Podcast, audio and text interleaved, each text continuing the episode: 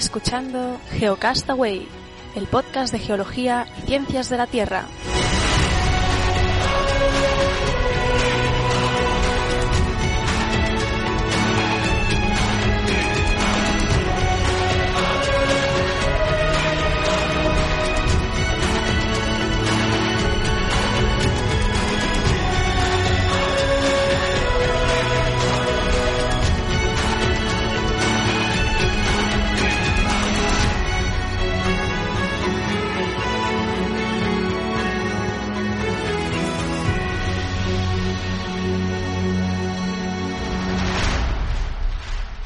Saludos, genófragos del mundo. Bienvenidos a Geocastaway, el podcast de geología y ciencias de la Tierra.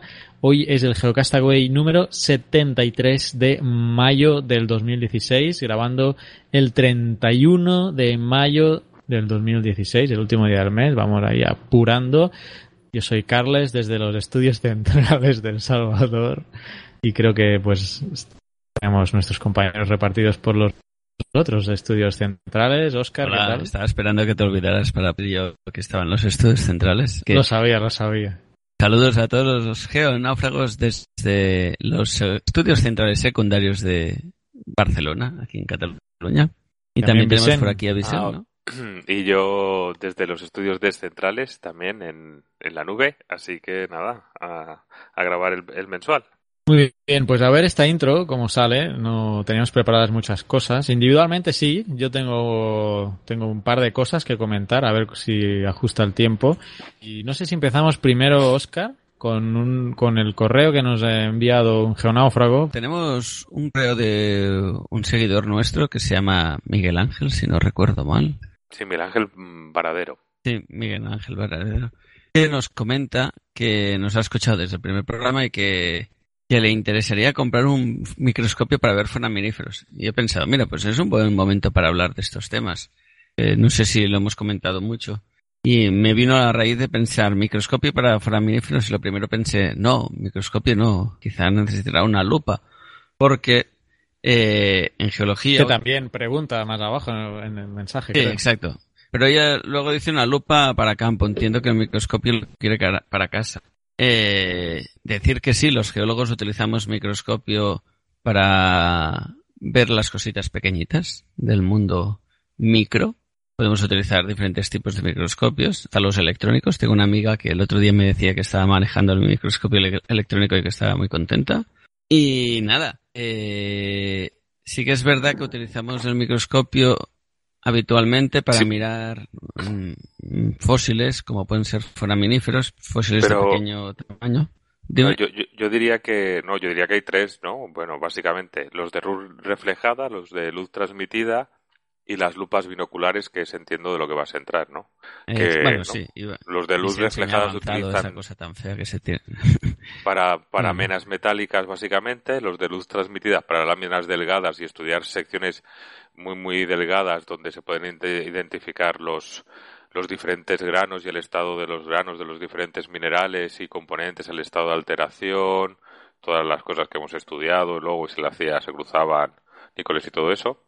Y luego está el, el que se utiliza más en, en paleo para estudiar eh, foraminíferos y organismos de pequeño tamaño, ¿no? Correcto. Eh, lo que iba a decir yo, más o menos, era eso. Eh, explicado con otras palabras, pero Me he bueno. adelantado, me he adelantado. Es que yo no tengo Nada, preparado y tengo bueno. que pisarte el tema. Claro, bien hecho. No, no, como no nos vemos la cara, es... Total, lo que decía Vicent, tenemos diferentes tipos. Mm, los geólogos normalmente utilizamos uno que es la luz desde abajo, atraviesa la, la lámina, la piedra, cortada así como muy finita, muy finita, como si cortáramos jamón de ese del bueno, y que la luz atraviesa la, la lámina, entonces nosotros lo miramos. Pero eh, eh, eso tiene un coste, no, no es una cosa que pueda estar al alcance de todos. Mm, creo que no es, no es fácil hoy en día conseguir una lámina prima así de algo... Delgada. exacto. Delgada. Ah, delgada, claro, lo digo en catalán, disculpen. Eh, lámina delgada. Pero lo que sí que se puede hacer es, lo que se utiliza normalmente es una lupa binocular, que desde fuera puede tener la apariencia de un microscopio, lo, lo que le pasa es que eh, también sirve para ver cosas pequeñas, nosotros le llamamos, y lo que hace es mirar la luz reflejada, o sea, la luz desde arriba, como puede ser una lámpara al lado, eh, va a parar a la muestra y, la, y de allá refleja hacia las lentes que son las que observan. Es decir, no atraviesa, la luz no atraviesa la lámina por dentro, sino que rebota sobre ella. Esa es la más típica, o creo yo que debe ser la más asequible para una persona que dice que es aficionada a la geología.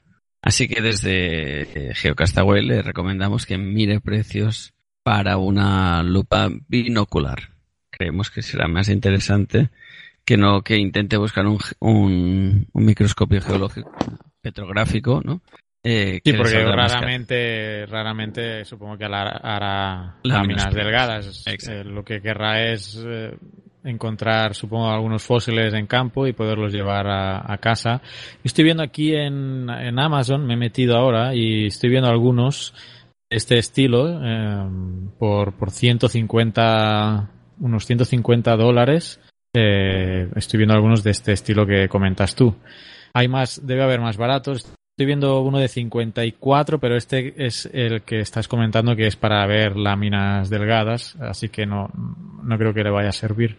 Tampoco he hecho una gran búsqueda, pero bueno, eh, si entra en, en Amazon puede, puede estar buscando este tipo de, de binoculares uh, y le va a ir proporcionando abajo otros otros similares, ¿no? Por otros otros precios. A mí lo que me gustaría decirle, eh, no hemos leído, no sé si luego leeremos el, el mensaje entero, supongo que sí, en la, al final del programa, eh, pero bueno, nos dice que es de Alicante, de Elda, y aunque no le pilla muy cerca, yo quiero decir que yo, yo que soy de, yo soy de Valencia, pero estudié en Zaragoza, eh, hicimos una excursión de, de micro, paleontología, que era en la zona que vosotros lo sabréis mejor, porque sois más de por allí, de la conca de Tremp, ¿eh? la zona de Tremp y todo eso. Y allí había varios yacimientos en que había, había, ya no me acuerdo de los nombres, ¿eh? pero había foramíferos de estos ya, pero de gran tamaño que se podían encontrar. Luego había eh, así como pequeños gasterópodos, rollo turbitelas y tal, y depósitos brutales, o sea, que, que eran muy fácil de encontrar, de, de, de, de ver si, si, si le gusta esas cosas, eh, pues eh, vale la pena, vale la pena tratar de acercarse ahí y, y luego, y luego, a ver que me acuerde, pero creo que era... También podemos decir en, en la zona de Girona, de la Catedral de Girona, de Girona. No, pero esto es una eh, zona más de campo. La piedra con la que se ha construido toda esa zona es de está llena de foraminíferos y son foraminíferos de tamaño de moneda de 5 céntimos que se pueden ver tranquilamente. Y luego en Murero, que si no me equivoco está en Porteruel, creo. No estoy, no lo puedo decir seguro. Eh, eh, que iba a decir allí, allí eh, hay unos niveles muy ricos en, en ya lo diré yo, en trilobites, aunque están prohibidos coger pero es una excursión chula. Si vas en otoño, tiene, tiene su, su zona, su río y tal, y, y se puede buscar, ¿no? Y nada, sí que, que también es un, un sitio interesante. Bueno, que, que si piensa hacer alguna excursión de más de un día, de ir a algún sitio y ponerse a andar, bueno, bueno, la de Teruel igual le pilla mucho más cerca que, que, que la de que la de Girona, ¿no? Pero bueno. Sí, seguramente sí, mira, yo uno de los consejos que siempre doy cuando alguien me habla de, de fósiles y que mire las fachadas de las casas. En eso hay un perfil de Twitter que se llama... Sí. Eh, ahora, eh, ahora se me ha ido la cabeza. mil disculpas. Mm, paleourbana, gracias. Eh, si sigue Paleourbana verá la cantidad de fósiles que puede encontrar en, en situaciones muy urbanas, por decirlo de una manera. Y, a raíz de lo que decía un poco Vicente, si quiere agarrar un fósil o algo, primero que, que contemple que eh, lo ideal es no agarrar fósiles por ahí, ni mucho menos, sino que los, las piedras están en un sitio y acaso las consultamos allá, porque si no pasaría, es fácil llegar al expolio y, y si la llega a coger, por alguna razón, eh, está muy bien que lo marque, porque si hay algo importante a, a, dar a conocer, tenemos que saber de dónde ha salido, si no pierde información ese tipo de, de muestra. Así que eh, ser muy cuidadosos cuando se hace un muestreo y tener claro si, si, se puede agarrar o no. Está claro que si estamos en una zona de parque natural o lo que sea, eh, si hay algún tipo de protección, está clarísimo que no se puede tocar nada. Y en zonas donde no hay protección, mi, mi propuesta es, si puedes, míralo in situ, no te lo lleves a tu casa para mirarlo. Sí, pero él también decía que iba con, con los niños y con eso, por eso yo creo que es interesante también que, que claro, el de la ciudad está bien porque nos damos cuenta de cerca de nosotros todo, todo la, la los, los fósiles que podemos encontrar, ¿no? En, depende también de la zona donde estemos viviendo y tal, pero en muchas fachadas, en muchos mármoles, en muchos, muchas piedras ornamentales podemos encontrar eh, restos de, fósiles. Y luego, por otro, pero por otro lado, el contacto con la naturaleza y todo eso, ya de por sí ya vale la pena que, ¿no? que, que, que, que eso. Así que, no sé, ¿Qué más? Precisamente han sacado la baldosa de que, que ¿Sí? habían ahí en un pub de Girona. Ahí vi, vi, la noticia, ¿no? De que ya la habían, la habían sacado para, para llevarla para a estudiar. En el, radar, ay, en el radar. En el... Oye, hoy estoy mal de palabras, ¿eh? Se me van todas. Esto ya es la edad. Eh, cuando va en un escáner, eso. La llevaban en un escáner de un hospital para mirarla. Vale, y sobre la, bueno, sobre el microscopio estoy viendo, no tiene por qué ser este, pero bueno, estoy viendo uno, un, el que decía antes de unos 150 dólares, que no sé cómo está el cambio, pero es un Amscope, marca Amscope, y estoy viendo que puedes conectar una extensión a uno de los binoculares y, y llevarlo por USB al ordenador y, y, luego pues sacar fotos ahí, o sea que está, está interesante esto. Eh, y yo no sé si cerca en la, alguna universidad que tenga hacer, si habla con, con alguien, quizá le pueden decir, le pueden incluso dejar ver algún tipo de muestra, no sé, depende de, de las ganas que tenga el personal de allá, y si no, quizá le pueden dejar eh, unas horas para que pueda ver también, o algún instituto quizá tiene este tipo de, de material. También a veces uno piensa en comprar, comprar, y a veces tiene a su disposición sitios donde quizá pueda valorar si le gusta o no y de ahí dar el paso. Estaba pensando, ahora que estábamos contando esto, para un próximo tema nos lo podemos apuntar, eh, le legislación y cómo coger muestras o no. Mira. Vale, me parece eh, bien. En la, en la libreta de temas pendientes. Y a ver, sobre la lupa de bolsillo, digamos, pues también la variedad es amplia. Me acuerdo yo haber tenido una, cuando en la universidad, haber tenido una de plástico que valía dos euros, creo. Bueno, no había en euros, pesetas en esa época, o sea, traducir.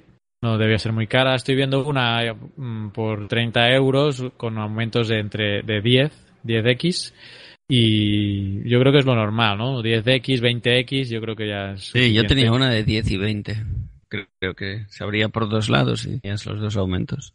Uh -huh. Pero bueno, sí, con una de 10 o una de 20 ya tienes suficiente. Y bueno, lo mismo estoy viendo aquí en Amazon y no es que esté haciendo publicidad, es que es el primer sitio que se me ha ocurrido mirar.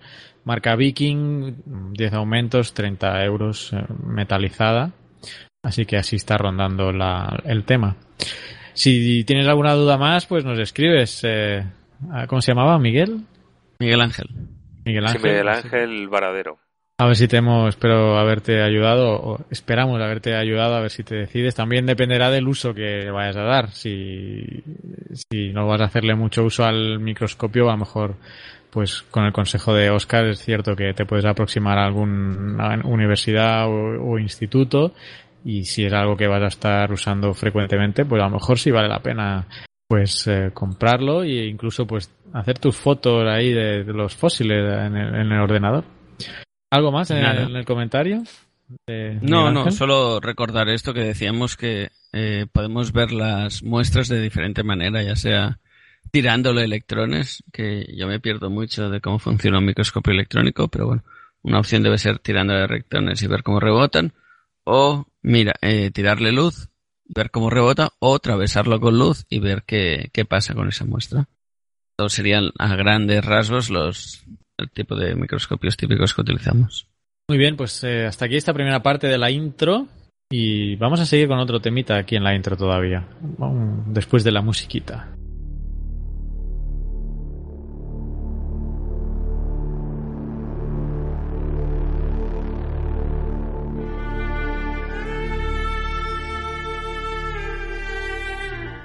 Estás escuchando Geocastaway, el podcast de geología y ciencias de la Tierra.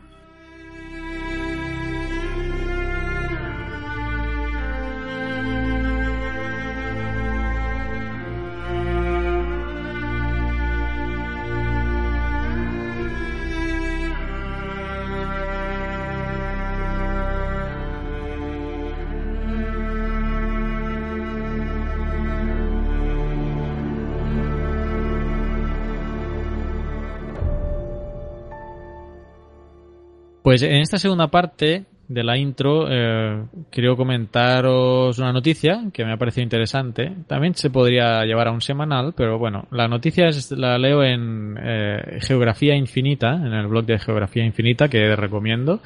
Es un, es un blog que pues intenta mapear cualquier cualquier evento que suceda sobre la faz de la Tierra y se pueda eh, pasar a mapa. Y en esta ocasión han hecho un ranking de los 10 países más verdes del mundo. Y resulta que los 10 países más verdes del mundo están en Europa. Eh, la cuestión es que usan, han usado un índice, eh, la Universidad de Yale, se llama EPI, Environmental Performance Index, que incluye un montón de, de, variables que antes estaba pues intentando ver, ¿no? Pero y em, incluyen temas de salud medioambiental y eh, vitalidad de los ecosistemas.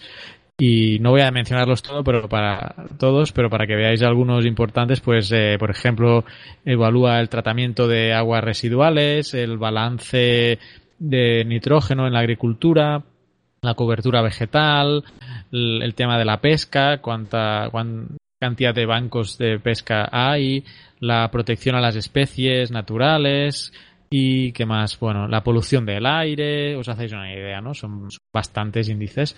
Y resulta que, bueno, en este, en este ranking, eh, que os voy a leer los 10 primeros, eh, pues está España, ¿no? Eh, está el primero Finlandia, luego le sigue Islandia, Suecia, Dinamarca, Eslovenia, España, con el sexto lugar, Portugal, Estonia, Malta y Francia, es el número 10. El 11 es Nueva Zelanda y luego ya va bajando aquí en el ranking, llega hasta el número 30, que curiosamente es Alemania. Yo hubiera pensado que Alemania estaría más arriba. Eh, tiene una puntuación de 84.26, tampoco es la gran diferencia, pero bueno, si lo contemplamos con Finlandia, tiene 90.68 y España 80.91. Digamos que entre el quinto que es Eslovenia, y el onceavo, que es Nueva Zelanda, están muy cerca en, en los 88 puntos. Pero, pues no sé, ¿Qué, ¿Qué, os parece este ranking en el que, por ejemplo, también Estados Unidos está en el 26, está a, a bajitos si consideramos solo los, los top 30, ¿no? ¿Y eh, están también los menos verdes? Eh, tendría que buscar a los cinco peores. A ver si los cinco peores países del ranking son Afganistán, Níger, Madagascar, Eritrea y Somalia. Así que eh, así, así son los últimos eh, países. No si lo, como digo que se generan mapas a partir de esto, pues si, si nos fijamos eh, en la zona, digamos, del hemisferio norte, Estados Unidos, Canadá, la zona nórdica junto con Francia, Inglaterra y España son los que están mejor y Australia. Y luego ya si vamos bajando, digamos que del Ecuador, diría yo, para abajo es donde la situación está peor. Considerando como continente, pues África y la India los que están peor en estos temas de, de, calidad ¿no? ambiental. Supongo que también, no solo porque haya mala calidad, que la debe haber, pero no sé hasta qué nivel estos países monitorizan todo esto, porque es posible que, que incluso no tengan ni datos de algunos de los indicadores. Así que, pero bueno, eh, yo creo que por una vez estamos bien situados en estos temas de, de salud ambiental, ¿no? O como lo dicen aquí el titular, los países más verdes del mundo. Yo creo que un sexto lugar eh, es bastante monitorio y por una vez estamos en la parte alta de algo. Yo creo que es relativo, ¿no? Es decir, que somos el más verde si lo combinas con los criterios que han puesto ahí, pero vamos, que, que yo he puesto clasificación de los países más verdes y me salen 27 diferentes y en ninguna sale España. Pero en el pero no usan el índice este, habrán usado otro índice. El, el, índice ese, que, que por eso te digo que eso es con, con el patrón que han definido ellos. ¿Y qué, países te salen a ti? Seguro que los nórdicos salen igualmente. No, es que en la, primera entrada que me ha salido eh, me pone, te voy a decir, Islandia, Suiza. Aquí está el segundo. Suiza, Suiza no, no está aquí. Suiza aquí está el decimosexto. Costa, Costa Rica, el tercero, Suecia. Aquí ni aparece Costa Rica. Mauricio, Francia. Mauricio, joder. Austria, Cuba, y Colombia, por ejemplo. ¿Y explica cómo lo han calculado? No, no, no he visto, no he visto. Es que, ya la he cerrado y he pasado a buscar otra. Entonces, vale, vale. En esta, en, esta dice el número uno Finlandia, el 9 Uruguay, 26, porque está más centrado en, en, en Centroamérica y Sudamérica.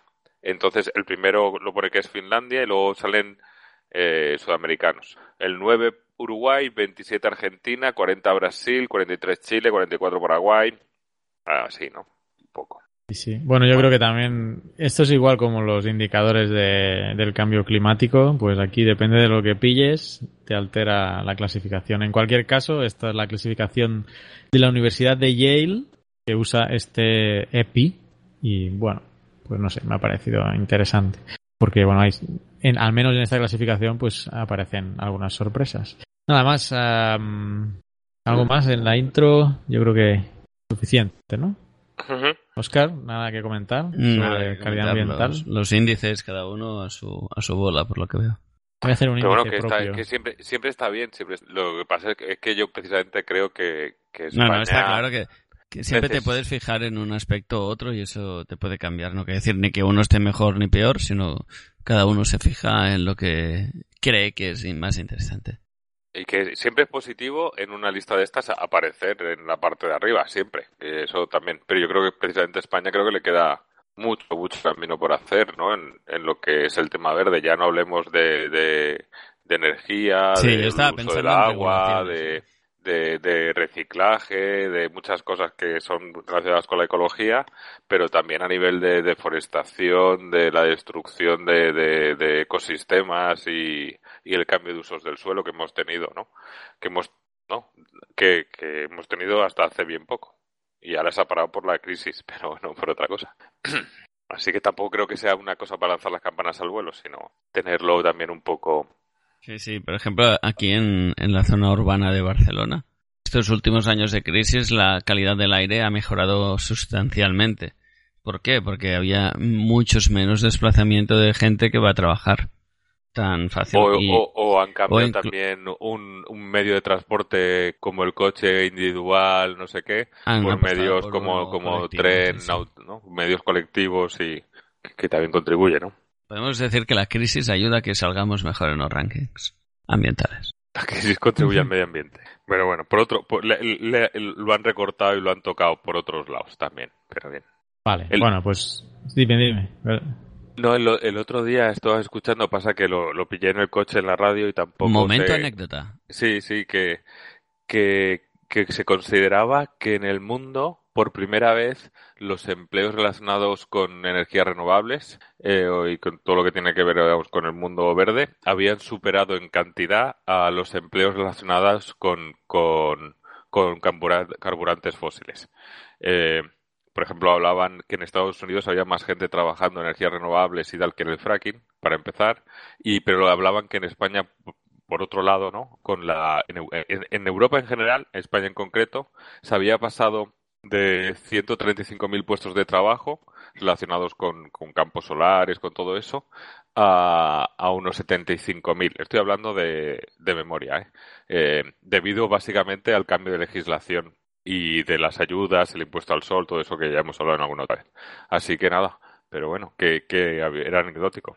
Esto, bueno, esto que estás diciendo, yo lo hablé hace, no sé si fue la videoteca del mes pasado o la otra, de un documental que se llama Catching the Sun y habla precisamente de cómo centrado un poco en Estados Unidos, pero también sale otros casos eh, como China y Alemania, eh, como la industria de, de, los paneles solares pues estaba eh, implementando y ganando terreno para favorecer el medio ambiente. Eh, aunque, bueno, critiqué bastante uh, la motivación de, de, de, esa implementación, que es precisamente por dinero. O sea, la gente no lo hacía por conservar el medio ambiente, sino lo hacía porque veían una fuente de ingreso importante ahí, ¿no? Eh, de todas formas, bueno, recomiendo que veáis la, la videoteca que, que, grabé en el canal de YouTube o, o, que recuperéis el podcast del mes pasado en la sección de la, Pero de la videoteca. Es y lo que, es que las constructoras no hacen carretas o puentes porque por altruismo, lo hacen porque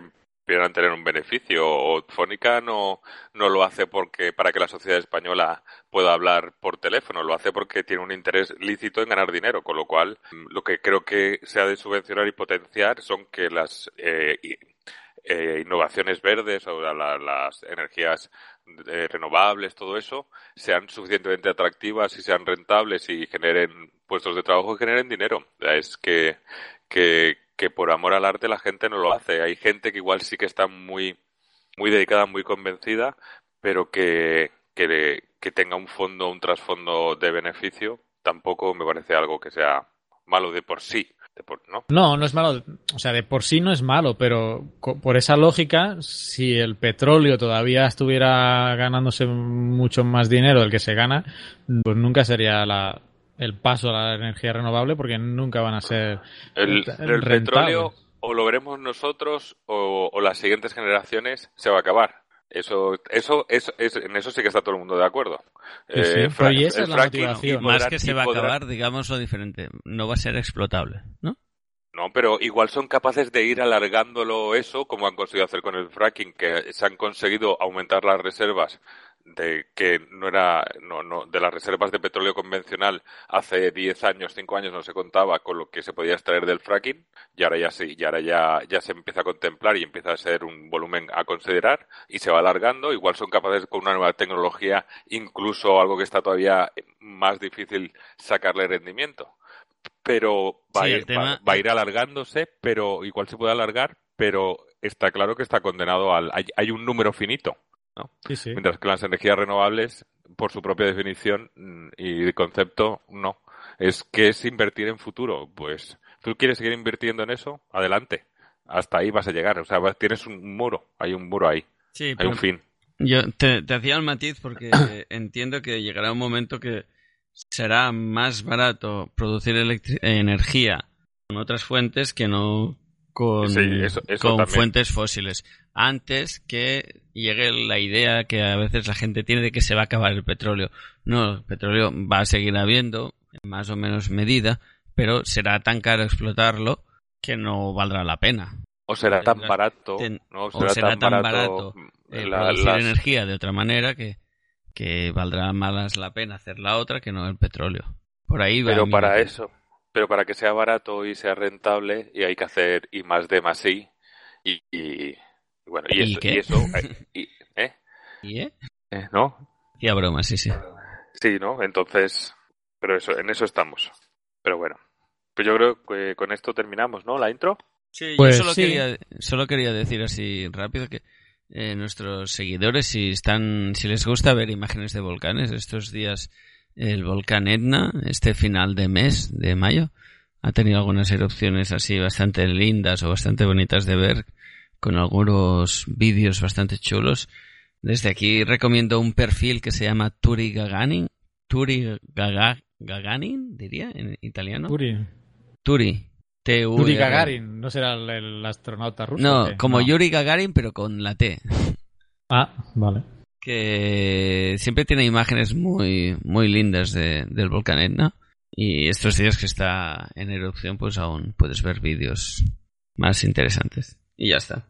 Bene, pues nada, seguimos con el programa de hoy, número 73, mayo del 2016.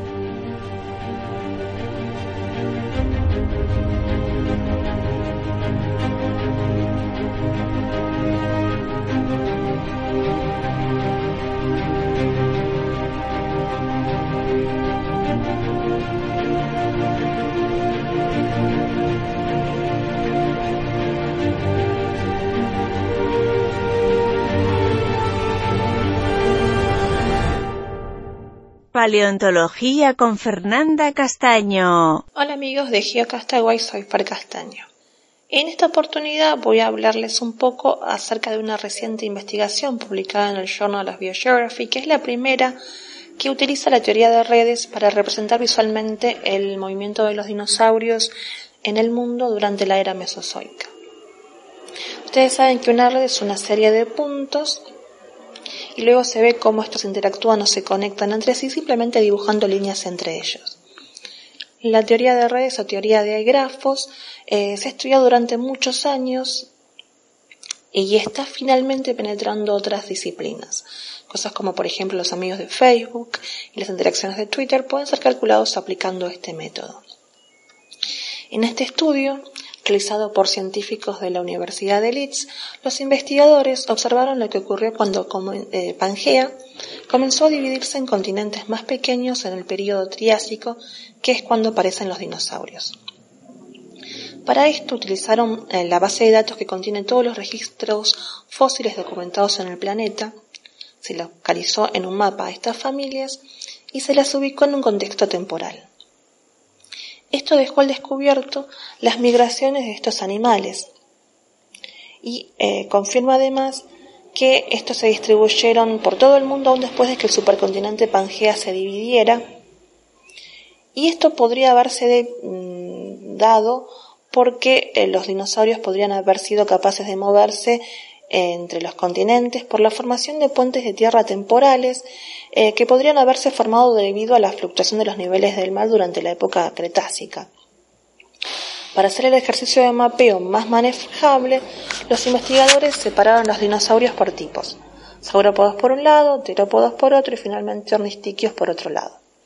La investigación reveló asimismo que los saurópodos tienden a ser menos móviles, en particular si los comparamos con los terópodos.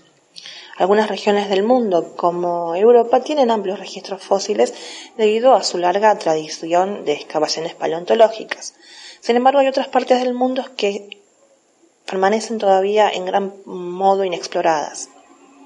Para ayudar a explicar la disparidad en los registros, que de otro modo podría sesgar los resultados, lo que hicieron los científicos fue aplicar un filtro en los registros para contar solo la primera vez que se ha producido una conexión de una familia de dinosaurios entre dos continentes. Estos resultados apoyan eh, la idea de que a pesar de que la división continental sin duda redujo la migración intercontinental de los dinosaurios, no la inhibió por completo. Eh, sorprendentemente también se vio que mientras que las familias de dinosaurios salían de Europa, no se daban eh, migración de nuevas familias hacia Europa durante el Cretácico inferior. Este es un resultado curioso que sin embargo todavía no tiene una explicación concreta, por lo que podría tratarse tanto de un patrón migratorio real o puede ser también un artefacto de la naturaleza incompleta y esporádica del registro fósil de dinosaurios. Bien amigos, eso es todo. Esta ha sido una edición express. Nos vemos el próximo mes y que la fuerza los acompañe.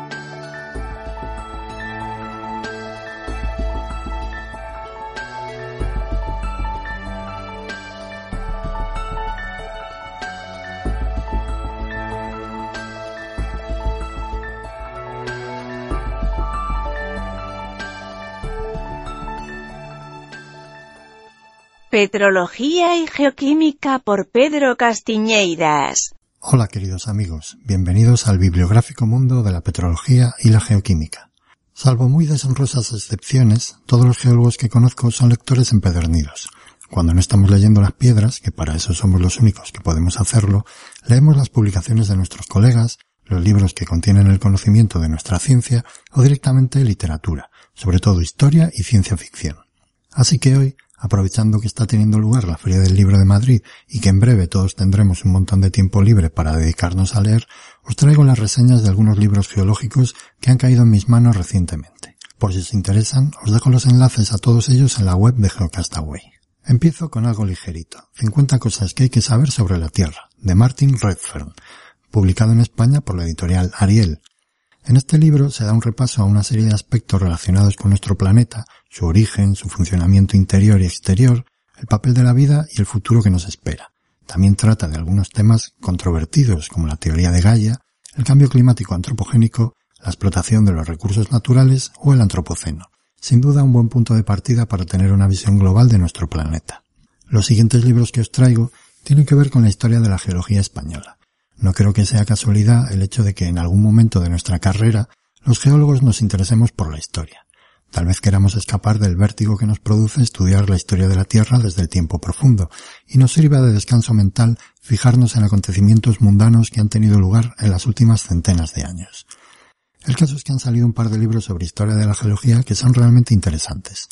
El primero, que no he leído todavía, se titula Los cimientos de la geología, la Comisión del Mapa Geológico de España, 1849-1910. Está escrito por Isabel Rábano y publicado por el IGME.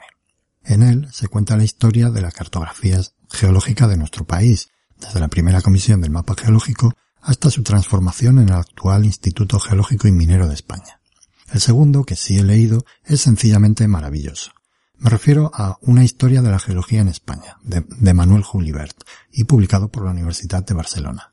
En él, Julibert nos cuenta la historia de la geología desde el siglo XVIII hasta la transición, pero además, y esto es uno de los grandes atractivos del libro, pone esa historia en contexto, no solamente histórico, contándonos la situación política y económica del país, sino también científico, haciendo referencia a las principales ideas que dominaban el pensamiento geológico en el resto del mundo. El autor nos descubre el origen de las primeras instituciones geológicas, los principales personajes en cada momento, el papel de las asociaciones de amigos de la geología, los museos y, como no podía ser de otra manera, la importancia de la Universidad de Barcelona en el desarrollo de la geología en España. Es realmente un texto muy detallado que seguro que ha requerido de un gran trabajo de investigación. Pero sin duda lo mejor es la sensación que te queda al terminar el libro. Te hace sentir parte de esa historia que está aún sin escribir y que alguien relatará en un futuro sin determinar. También deja bastante claro que la geología ha sobrevivido en nuestro país gracias al empeño de unos pocos que consiguieron convencer a los burócratas y políticos de turno de que el conocimiento geológico es ciertamente beneficioso para la sociedad. En este sentido, nos deja un claro mensaje para comprometernos con nuestra labor, no solamente de puertas adentro, sino hacia afuera, una pesada losa en los tiempos que corren, a continuación quisiera hablaros de una colección de divulgación geológica editada por el IGME llamada Planeta Tierra, y que por el momento lleva 14 títulos. Yo tengo cuatro de ellos y la verdad es que están realmente bien. El primero que me compré fue Minerales en la vida cotidiana de Manuel Regueiro, recientemente elegido presidente del Colegio de Geólogos. En él nos descubre los usos que le damos a los recursos geológicos en nuestra vida corriente, y que son más de los que podríamos llegar a imaginarnos. De hecho, después de leerlo, te queda bien claro que todo lo que nos rodea está relacionado de una u otra manera con la geología. De ello se deduce que no debemos empeñarnos en negar la realidad despreciando el aprovechamiento, llamémosle clásico, de nuestros recursos, como la minería, ya que nuestra civilización sin esos materiales simplemente dejaría de existir. Por supuesto, dedica un capítulo a la importancia del reciclaje y del desarrollo de nuevos materiales que puedan reemplazar a los ya existentes, pero también a la exploración de nuevos yacimientos. Tengo también uno dedicado al fracking, escrito por Isabel Suárez y Roberto Martínez, ambos ingenieros de minas expertos en el tema. En este libro, además de analizar la parte técnica de esta metodología, introduce un debate sobre sus ventajas e inconvenientes, pero siempre desde una perspectiva basada en el conocimiento, y no en el miedo o la equivocada creencia de que puede existir una actividad humana que suponga un riesgo cero. Vivir es peligroso en todo momento, y negar esa realidad es más peligroso todavía. Otro título es el de Geomatemáticas, de Eulogio Pardo, que nos introduce en la complejidad de las matemáticas que hacen falta para cuantificar los procesos geológicos, desde ciclos climáticos, estimación de reservas de un yacimiento y otros procesos aparentemente caóticos que requieren de geometría fractal para poder ser caracterizados. Si eres de los que, como decía el genial Javier Crae en un burdo rumor, lo sometes todo al sistema métrico, este libro te encantará. Finalmente, un librito maravilloso que seguramente supondrá una revolución en la arqueología, ya que establece los cimientos para el estudio de los terremotos en yacimientos arqueológicos y permitirá comprender el abandono de ciudades o la caída de algunas civilizaciones debidos a grandes terremotos no registrados en la historia, pero que llegaron a dejar una profunda cicatriz en algunos casos. Y no es que esté escrito por dos colegas míos, Raúl Pérez y Miguel Ángel Rodríguez, es que leyendo únicamente los dos primeros capítulos de Los terremotos perdidos, queda bien claro que no solamente los volcanes han acabado con civilizaciones enteras, sino que los terremotos han jugado su papel. La descripción de cómo pudo ser el terremoto que asoló Velo Claudia es simplemente espectacular. Y si vais a Cádiz este verano, no dejéis de visitar esas ruinas. Además, la arqueosismología es una disciplina que acaba de surgir, verdadera ciencia de vanguardia, totalmente multidisciplinar y transversal. Todo lo que se le pide a la ciencia en estos tiempos. Un título que realmente merece la pena, y no la undécima del Madrid que no vale pana. Y ya para acabar esta lista, mi última adquisición, Geomitos, de Rafael Ramón Yuc, editado por Punto Rojo Libros. En esta época en la que se pretende equiparar el pensamiento mágico con la ciencia, este libro los enfrenta, pero cada uno en su lugar. El autor primero nos expone por un lado un mito inspirado en algún fenómeno geológico, su explicación primitiva basada en el miedo a lo desconocido y a la superstición, y después le da una explicación científica, describiendo los procesos geológicos que lo originaron. Seguramente la parte irracional de nuestra mente insistirá en seguir creyendo en el mito, pero debemos poner a trabajar a la razón para librarnos de él. Sin embargo, los mitos tienen una lección que enseñarnos. Si pretendemos equipararnos con los dioses omnipotentes que controlan la naturaleza, seremos severamente castigados. Mira, una razón más para abandonar la idea del antropoceno. En fin, y con esta lección de historia clásica me despido por hoy. Nos seguimos escuchando el mes que viene.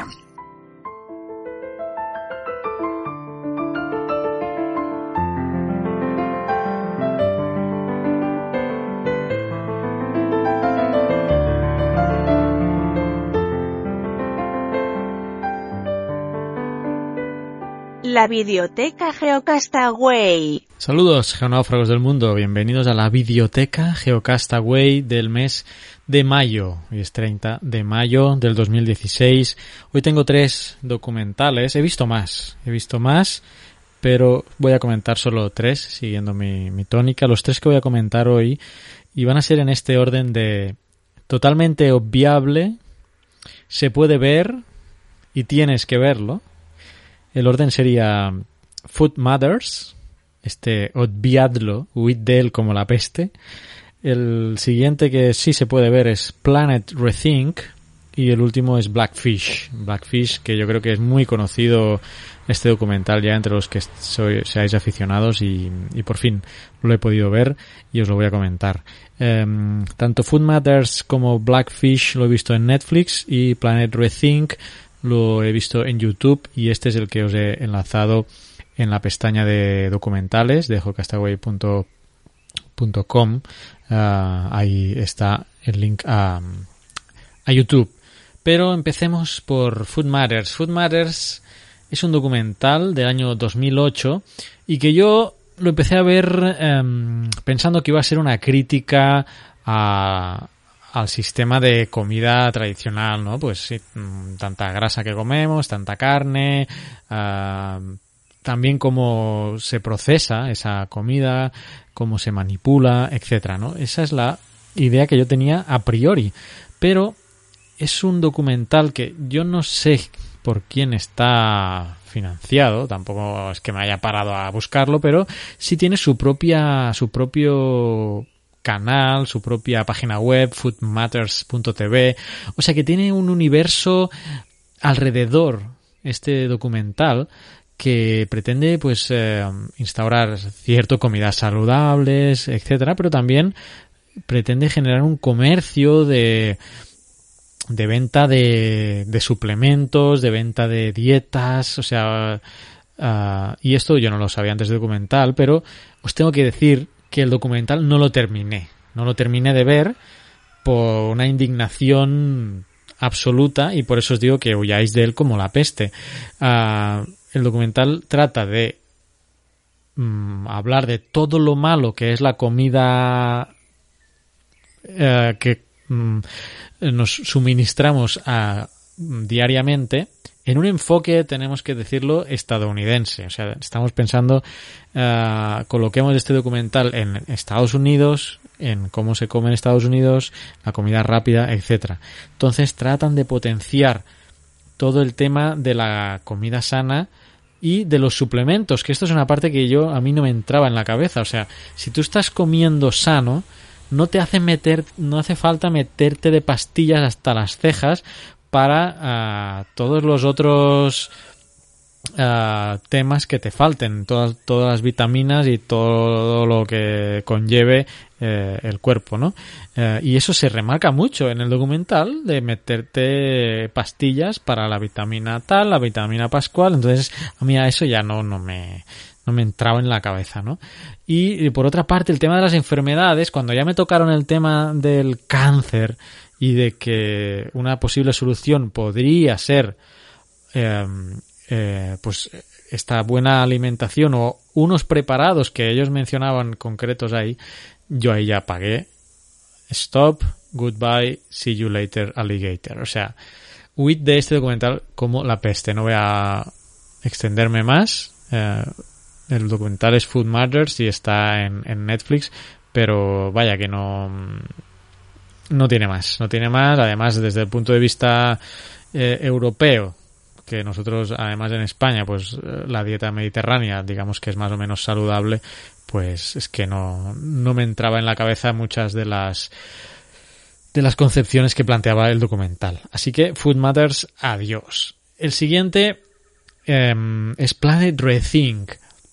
Planet Rethink es un documental del 2012 y que, bueno, el director es Eskil Hart, que no sé quién es, no tengo el placer de conocerlo. Aquí estoy en la IMDB. Para los que estéis en el canal de YouTube, pues vamos a ver qué más ha hecho este hombre. Ah, tiene otros documentales, pero bueno, que tampoco mm, no los conozco. Planet Rethink quizá es el más, eh, el más conocido del 2002, eh, que también tiene asociada a su su propia página web, Planet Rethink, y eh, de qué va el documental, pues eh, algo que en Geocastaway pues ya hemos hablado muchas veces, ¿no? De la explotación de los recursos versus la, la, energía renovable, ¿no? No solo de los recursos tipo mineral, sino también el tema pesca o consumo animal, ¿no? Eh, se menciona en el documental, casi al principio, que al ritmo de explotación al que estamos eh, sometiendo al planeta, pues necesitaremos dos tierras para eh, suministrar todo lo que estamos generando. Habla de las tres de las tres R's que recuerdo que en el último semanal parece ser que de mayo pues yo hablaba de, de esto Mm, debido al Día Internacional del, del Reciclaje.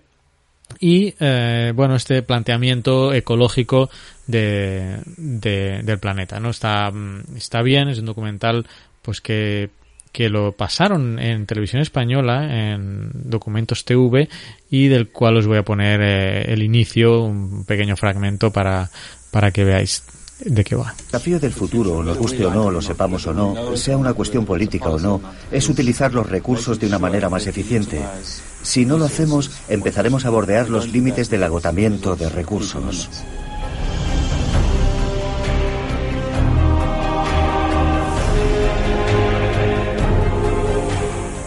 La prioridad número uno debería ser dar utilidad a nuestros residuos, porque en una sociedad ideal no debería haberlos, ya que los residuos habría que considerarlos un recurso potencial.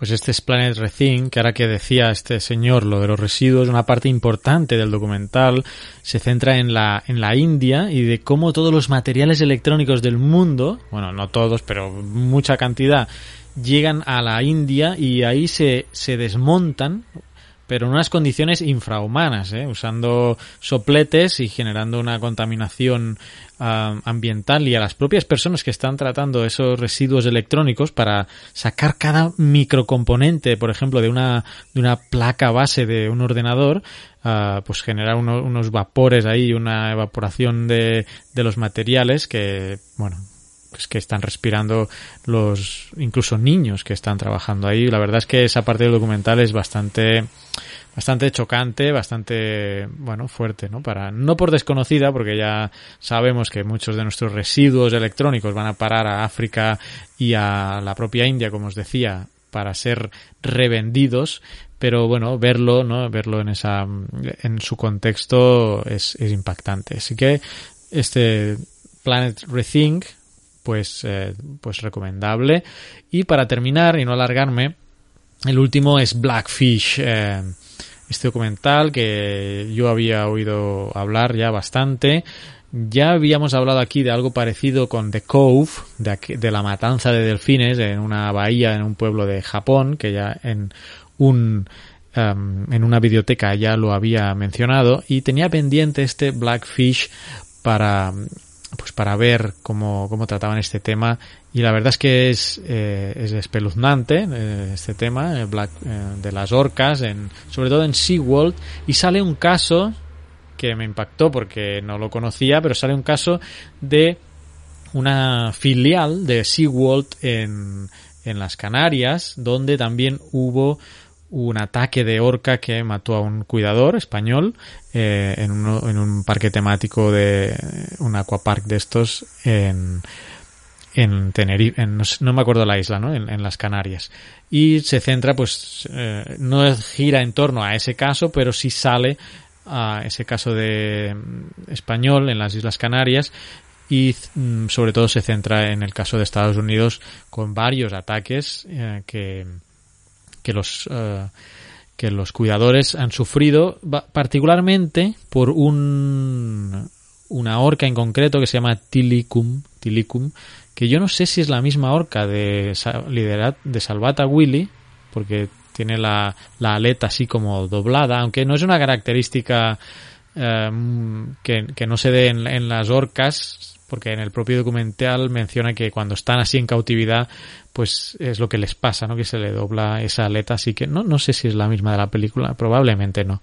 En cualquier caso, eh, este documental, que es del año 2013, dirigido por Gabriela Cowperth White, eh, tuvo mucha repercusión en su momento. Ahora estoy viendo aquí en la Wikipedia que sale este caso de la orca en Tenerife, ¿eh? aquí está, del cuidador Alexis Martínez y y bueno pues eh, lo, lo, mató lo mató una orca un, en un ataque. Y en el documental os digo es espeluznante. Hay algunas secuencias que, que te ponen en, tensión y, y no creo que sea para todo público ¿eh? hay una bueno no, no quería comentarlo pero no, no lo voy a no lo voy a hacer. Hay un ataque en que tiene a un cuidador varios minutos y y la verdad es que es bastante eh, te pone bastante tenso ¿no? voy a decir qué más pasa por si lo queréis ver tampoco quiero bueno estropearos el, las escenas pero sí que vayáis con, con esa precaución de que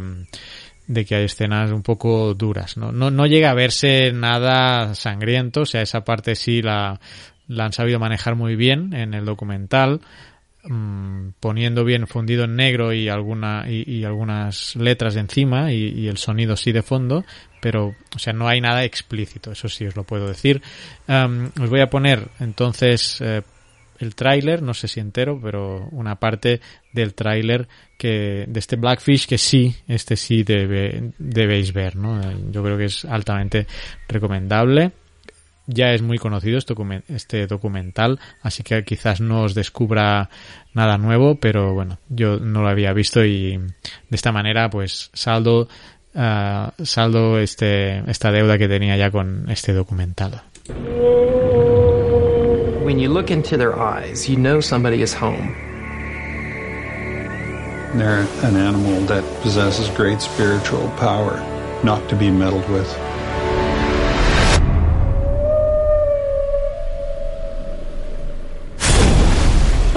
Sheriff's Office. We need SO to respond for a dead person at SeaWorld. A whale has eaten one of the trainers. Tillicum is the one that went after her. Don is the senior trainer here at Shamu Stadium. She captured what it means to be a SeaWorld trainer, that it made me realize what happened to her really could have happened to anyone. I've been expecting somebody to be killed by Tillicum. We weren't told much about it, other than it was trainer error. It didn't just happen. It's not a singular event. You have to go back to understand this. The speedboat herded them in, and they could just pick out the young ones. This is the worst thing that I've ever done.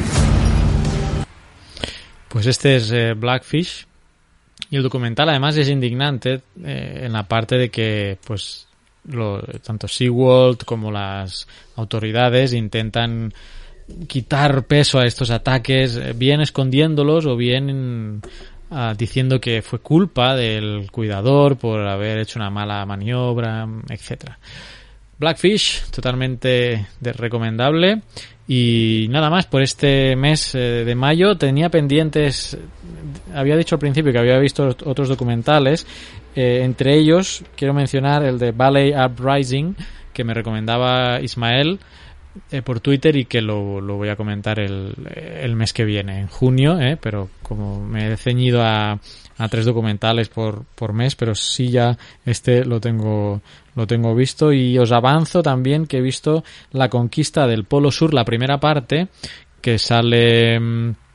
Eh, bueno, es la vida de, de, de Shackleton en, en, aquella expedición del, Endurance que se queda atrapada, pues eh, es una película, una miniserie de dos partes en que eh, en ficcionada, ¿no? Y he visto la primera parte y me falta la, la, segunda para así comentarla ya juntamente con Ballet Uprising y un tercer documental que acepto propuestas, ¿eh? acepto propuestas a través de Twitter, ya sabéis, GeoCastaway o a través de, de mi propio Twitter, GeoCharlie o incluso mi Snapchat, GeoCharlie también en Snapchat mm, por si pues alguno tiene Snapchat y por ahí me puede mandar algo también, GeoCharlie en Snapchat.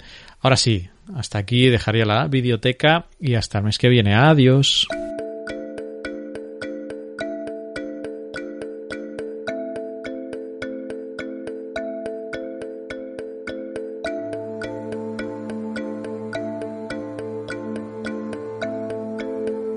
Es verdad lo que dicen de los geólogos. Son los hombres más guapos y atractivos.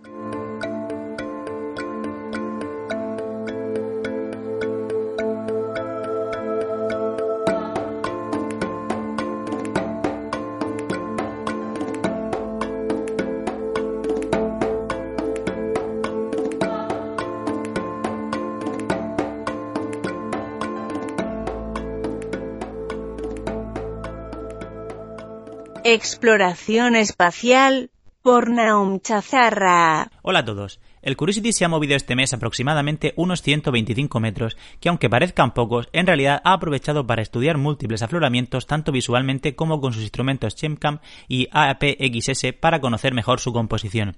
La Mars Reconnaissance Orbiter va a tomar una nueva imagen del Curiosity para conocer mejor su posición en los próximos días. Siguiendo en Marte, los últimos datos precisamente tomados por el radar que viaja a bordo de la Mars Reconnaissance Orbiter han descubierto los signos de una antigüedad del hielo que ha quedado registrada en los casquetes polares de Marte, observando las diferencias entre conjuntos de capas de hielo y polvo que muestran la alternancia de un periodo glacial con otro interglacial. La edad del hielo de la que hablamos pudo acabar probablemente hace unos 400.000 años, dato extraído de los modelos orbitales del planeta Marte, y son valores que varían de una manera periódica y que tienen una gran influencia sobre el clima del planeta, de una manera parecida a los ciclos de Milankovitch en nuestro planeta. Yéndonos un poco más lejos, seguimos con los descubrimientos que la sonda Rosetta está haciendo en su viaje junto al 67P Churyumov-Gerasimenko. La glicina es uno de los aminoácidos y ladrillo esencial de algunas de las proteínas que forman los seres vivos y por primera vez ha sido detectada en un cometa, lo que apoya la teoría de que algunos elementos para la formación de la vida en nuestro planeta podrían haber sido importados precisamente desde estos cuerpos celestes.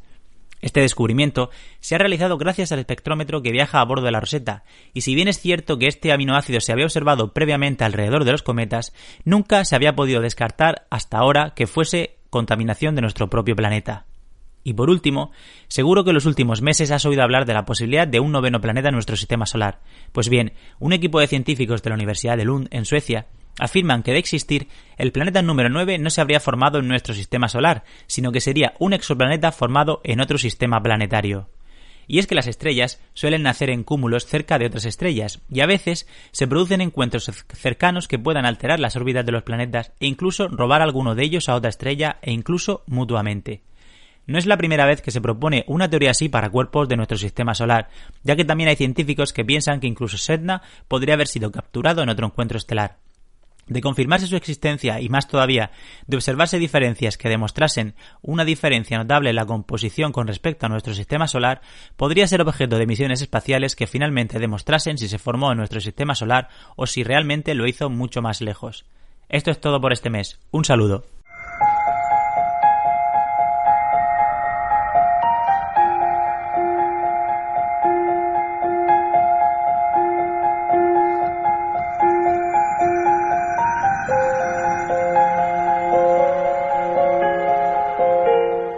Maravillamos ante los fenómenos naturales.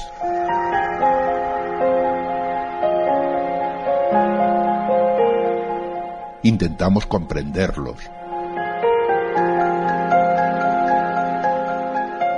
Buscamos su explicación y se lo contamos a ustedes. Nos gusta la ciencia, no lo podemos evitar. Y nos entusiasma compartirla. Por ello, hemos creado Radio Ciencia es. Para aprender juntos. Visite nuestra web cienciaes.com.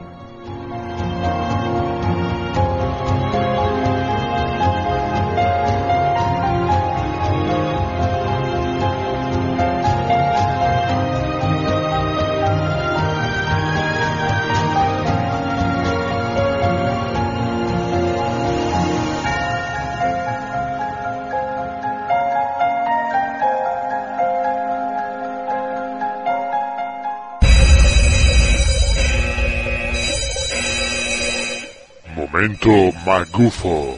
Lo que vais a escuchar ahora es pseudociencia.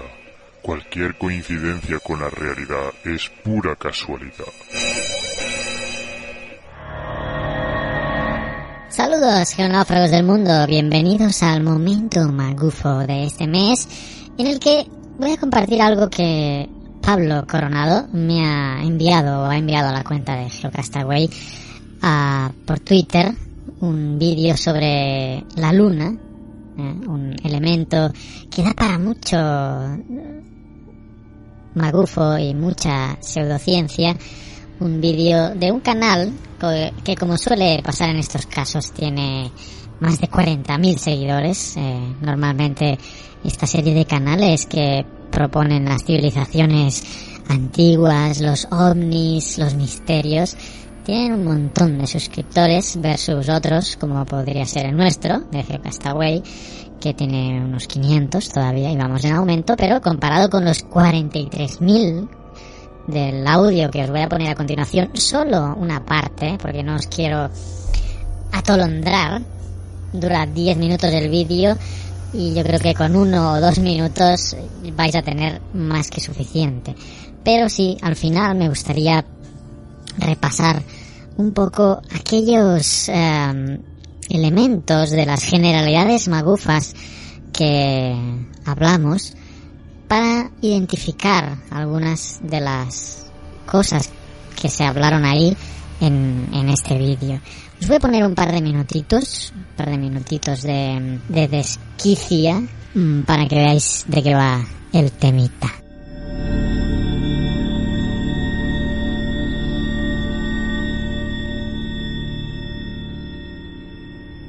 Luna es una base artificial gigante. Hace unos años un curioso vídeo tomado desde un telescopio de aficionado y que muestra una flotilla de ovnis dejando la Luna, causó un gran revuelo en todo el mundo. Esto nos hace preguntarnos sobre lo que podría esconderse en ese cuerpo celeste. ¿Es posible que existan civilizaciones viviendo allí? Si es así, ¿cuál es su propósito y cuál es el origen real de la Luna? Es posible que la Luna haya sido creado por una civilización altamente desarrollada, mucho más que la nuestra, Bajo esta lógica inusual, nuestro satélite artificial tendría que ser hueco por dentro para que, dentro de ella, los alienígenas puedan colocar combustible para maquinaria, materiales y accesorios que serían utilizados para reparar los instrumentos de trabajo, instrumentos de navegación, equipo de observación y todo tipo de maquinaria, pero lo más importante, eso en realidad podría ser utilizado como una base subterránea gigante o incluso, como una nave espacial gigante. En la década de 1960, Mikhail Y Alexander Shcherbakov de la Academia Rusa de Ciencias propuso la hipótesis de que, de hecho, nuestro satélite fue creado por medios artificiales. Esta hipótesis tiene ocho postulados principales llamados misterios de la Luna. Aquí los resumo muy brevemente. El primer misterio de la Luna. Órbita del movimiento imposible físicamente. La órbita del movimiento y el tamaño de satélite lunar es físicamente casi imposible. Si fuera natural, se podría argumentar que se trata de un muy extraño capricho del cosmos. Esto es debido al hecho de que el valor de la Luna es un cuarto del valor de la Tierra, y la relación entre el satélite y el planeta es siempre muchas veces menos. La distancia de la Tierra a la Luna es tal que el tamaño del Sol y de la Luna visualmente son idénticos. Esto nos permite ver un fenómeno tan raro como un eclipse solar total, cuando la Luna cubre totalmente el Sol. La misma imposibilidad matemática se lleva a cabo en relación con las masas de ambos cuerpos celestes. Pues así está el panorama, amigos. Em, hay ocho evidencias que él da. La órbita imposible, la curvatura inverosímil, basada, dice él, en estudios geológicos, los cráteres que tienen muy poca profundidad, los mares de la Luna, que solo están en el lado oscuro, creo recordar.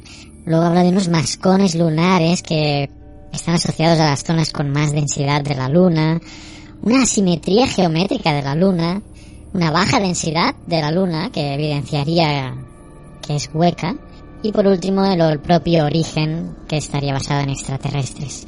No me voy a poner a desmentir cada uno de estos, sería además una inutilidad por mi parte, pero sí quiero marcar que hay algunos aspectos de los que hemos hablado, como el uso de personas reconocidas, en este caso no, no tanto conocidas, pero sí menciona a un tal Mijail de la Academia Rusa, o sea que usa a un supuestamente reputado científico que avalaría esa, esa teoría.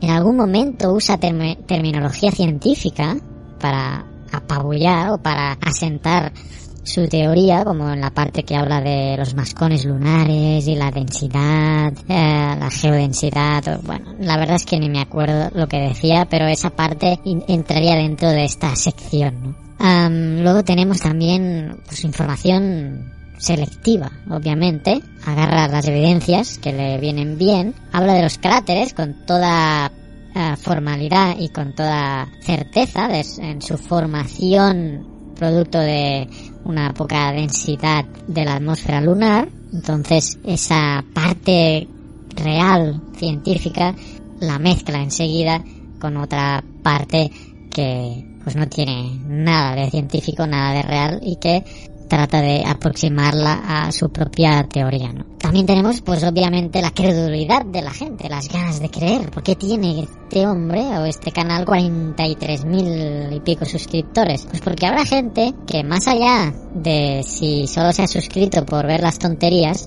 yo creo que la mayoría son fieles seguidores de lo que expone ese canal. Y como este canal hay un montón, hay un montón a los que obviamente no voy a darle publicidad. Así que tampoco me voy a extender más en estos temas. Gracias a Pablo por enviarme este link y como él decía en el tweet, qué panzada de reír, tema para Magufito. Así que gracias Pablo y sí, panzada de reír, pero hay gente que quizás realmente cree que la eh, Luna, nuestro satélite, está hueco y está llenito de extraterrestres adentro. En fin, hasta el mes que viene, amigos. Y por cierto, no sé quién comentaba que se ha demostrado que yo vivo en El Salvador, pero no es cierto. Ahora no recuerdo quién lo comentó. Solo estaba de visita el mes pasado por El Salvador, pero yo tengo mi isla desierta, así que podríais intentar averiguar cuál es mi hogar en una isla pequeñita pero muy acogedora, con señal obviamente de internet. Espero propuestas, a ver si alguno acertáis. ¿Dónde vivo? ¿Dónde está mi residencia? Adiós.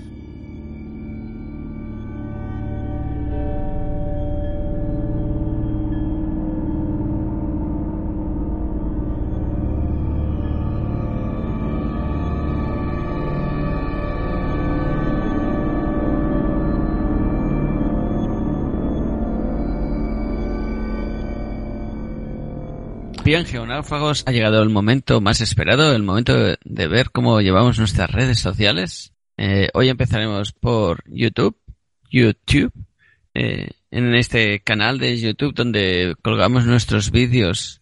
Tenemos un total de 520 seguidores, ya hemos superado los 500 seguidores. Tenemos nuestro amigo Google Plus con 44 seguidores. Ahí nos mantenemos, hemos subido un poquito, pero nos mantenemos en la línea de los 40 seguidores. Luego, en Twitter, Twitter, tenemos 2.746 seguidores. Y por último, vamos a terminar con nuestros amigos de Facebook con 979 seguidores, 979 likes que nos habéis dado. Y bien, hasta aquí nuestro repaso de las redes sociales. Y pasamos a la sección de comentarios. Eh, hoy va a empezar Oscar y luego voy a continuar yo. Venga, ¿qué, qué nos traes tú, Oscar? Empiezas con el del principio, ¿no? ¿O no? Sí, empezamos como, como tiene que ser. Vamos a empezar por el principio. No, pero con el, con el, con el mensaje con el que hemos empezado la, la intro, ¿no?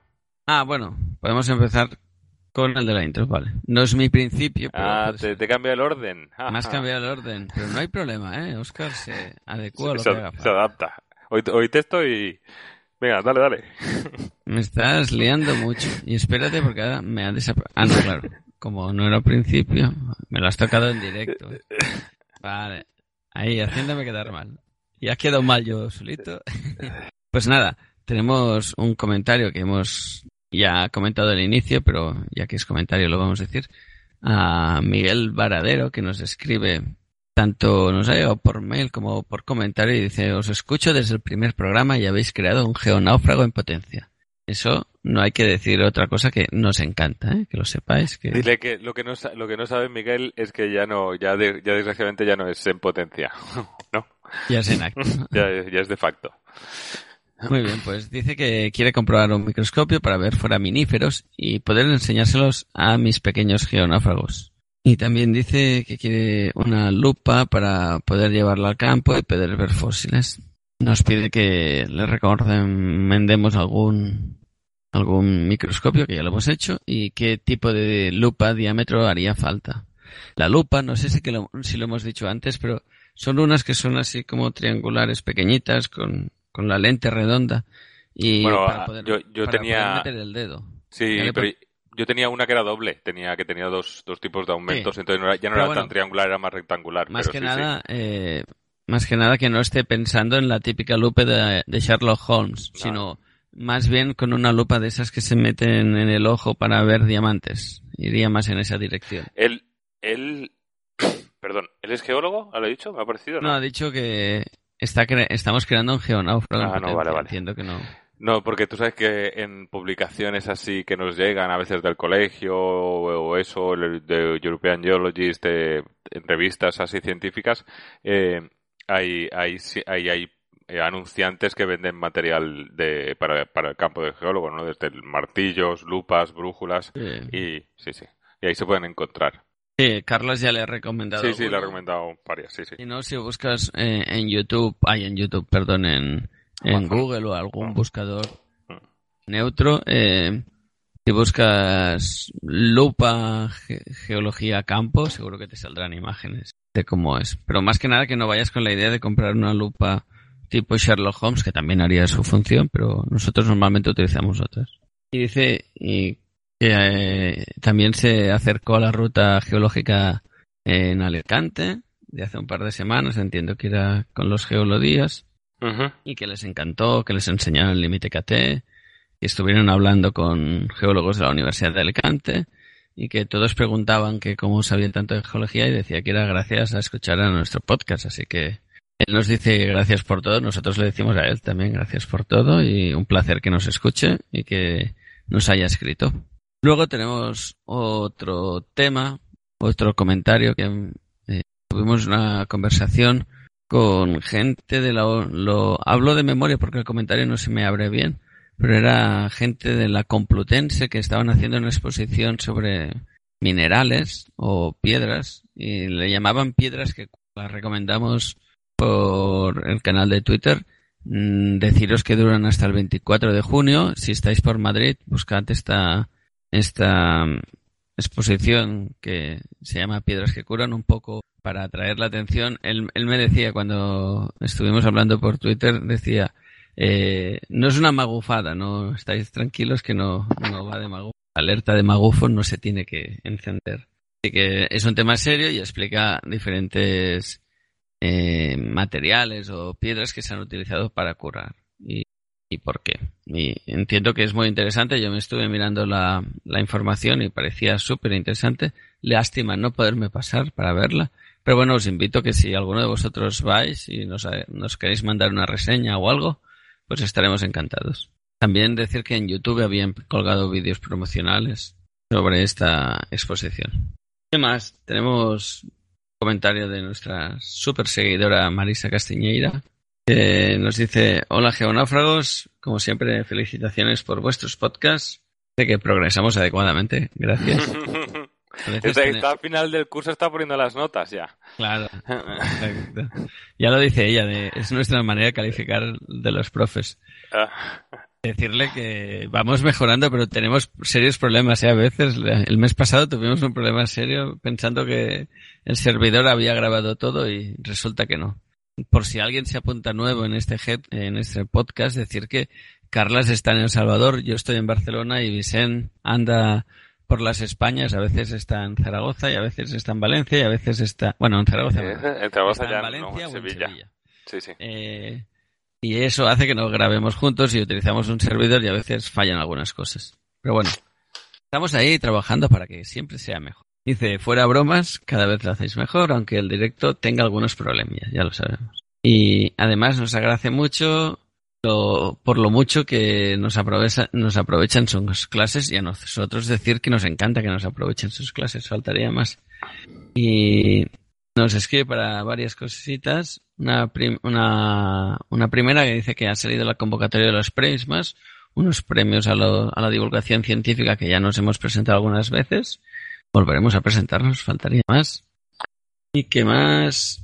Y nos comenta un tema con Luis Quevedo, con el cual ya siempre estamos bastante en contacto, así que gracias por el comentario. Bueno, nos dice que Luis Quevedo quiere hacer una productora de podcast en español y que contactemos con él y ya, ya sí lo haremos. De hecho, ya creo que algo ya hemos hecho. Y nada, creo que... Ah, no, me queda uno más.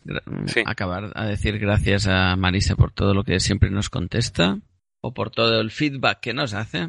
Y acabaremos con un comentario de nuestro vídeo Emergencia en El Salvador de YouTube. Eh, no me sale quién lo ha escrito. Lo siento por no citar a la persona. Y nos dice, eh, es sobre el podcast del Emergencia en El Salvador, el meteorito de Australia, el 3R India y incendios en Canadá, que es del semanal número 19 de mayo. Y nos comenta que este producto, quizás Vicente, tú sabrás más de dónde viene esto, pero bueno, dice que este producto no es un contaminante, que todos los ganaderos lo usamos como alimento para nuestro ganado. Lo que pasó que fue la saturación en el río impidió a los peces ah. respirar y provocó el resato. No, es un bueno, el tema creo que es de la de tiene un nombre, ahora no me acuerdo, de la, de la, de la caña de azúcar que se queda un, un líquido. Obviamente no es, no es, no es, es un no es que sea malo de por sí, quiere decir que, que es algo que la melaza, perdón, era eso, era la melaza, la melaza. Es un contaminante en el sentido de que, de que, por ejemplo, no solamente ahoga a los peces en el río, sino obviamente eh, se carga la, la, no sé, no lo sé, yo tampoco seguro, pero no, tapona y deja, inutiliza y debe matar también a, a, las plantas, pero no porque las envenenen, sino porque no les dejan realizar su función.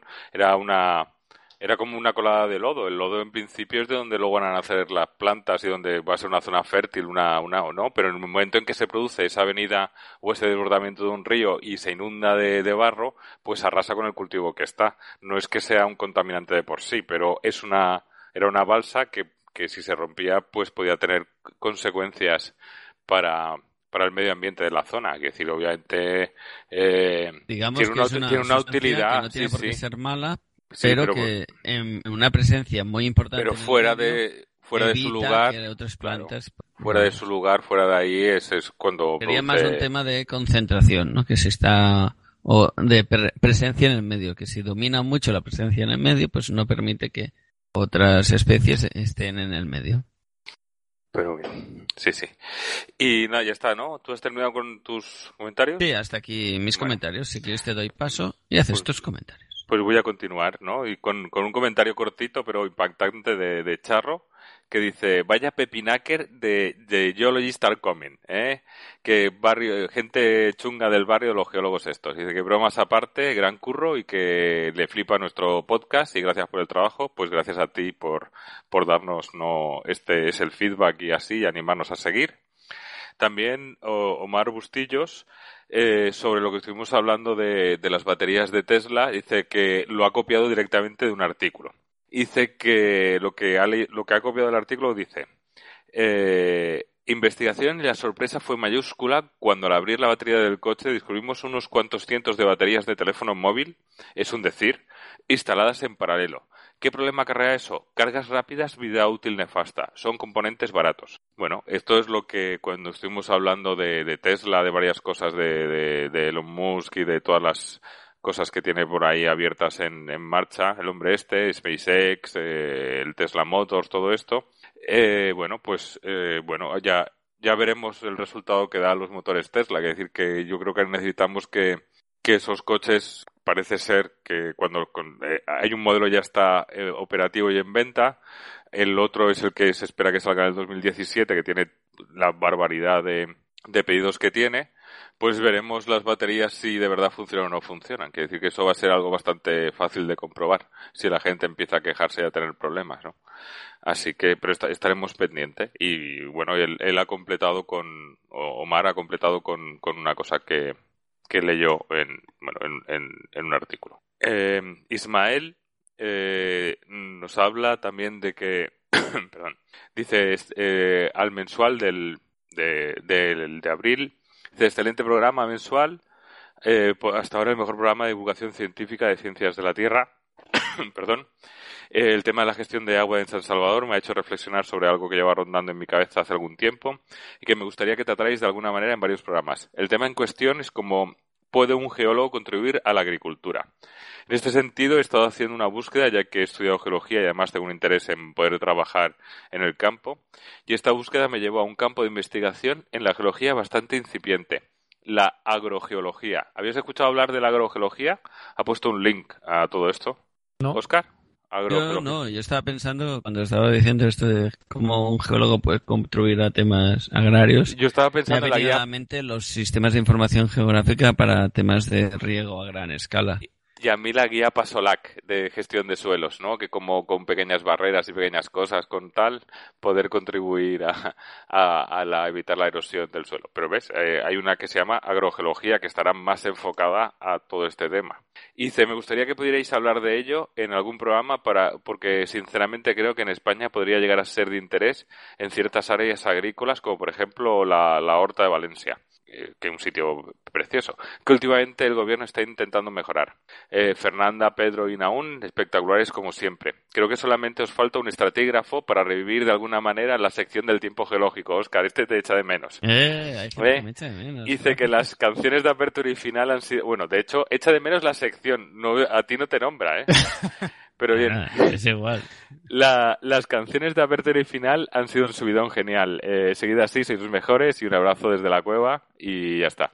Pues mira, lo de la agrogeología, la verdad es que creo que es muy interesante. Yo creo que si Ismael, si tú tienes más información, que parece que conoces más que nosotros, podrías mandarnos más información y a ver si nosotros podemos leer algo. Incluso... Yo ya me lo he apuntado también. Y a ver si que incluso... puede salir una entrevista. De O si sí. incluso si tú te documentas y tal, pues eh, eh, sacar un corte tuyo hablando en el programa no, no creo que no, no sea ningún problema, nos haría ilusión.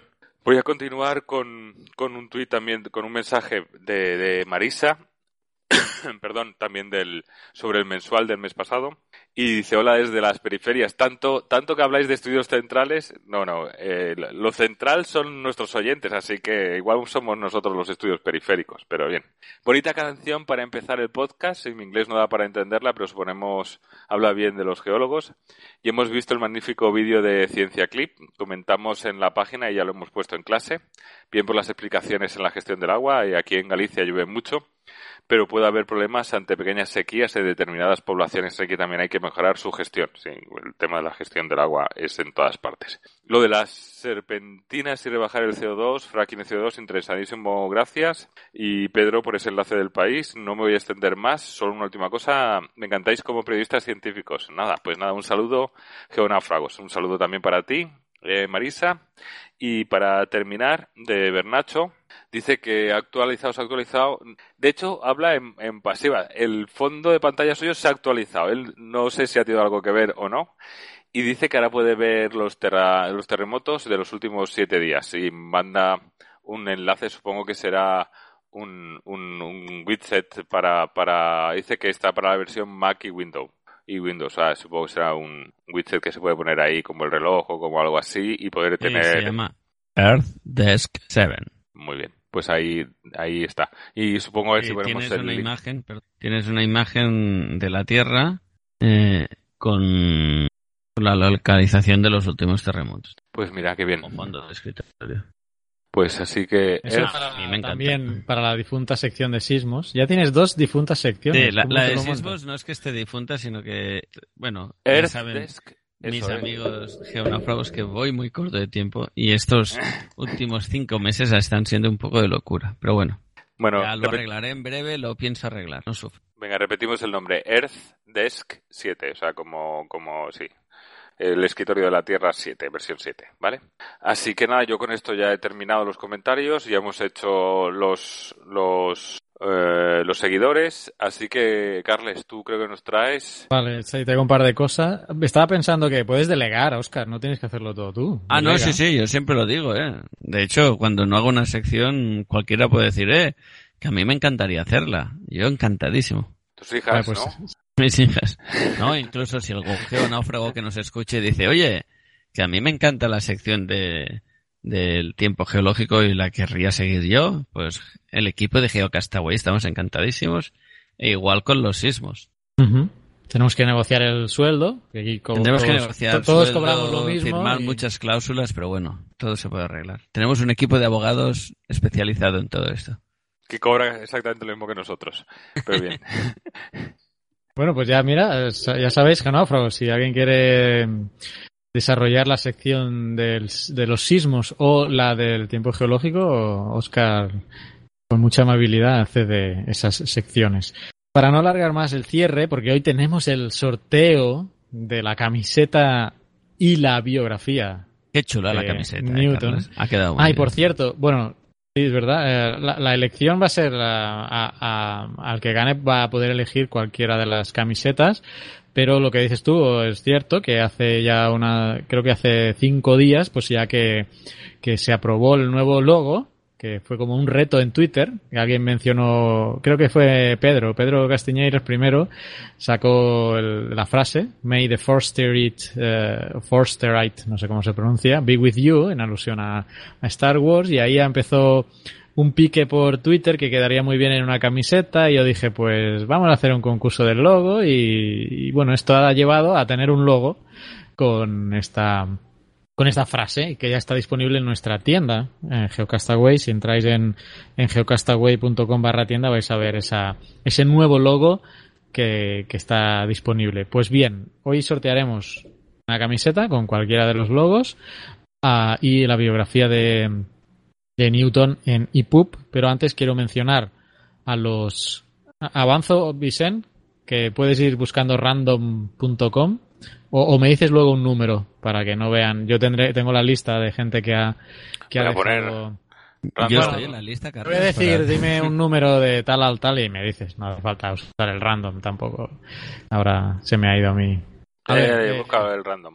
Pero voy a, bueno, voy a buscar pues el random y voy a decir el número que yo quiera. Así que vale, pues, pues grábate, grábate, hazte un periscope grabando para que veas que no.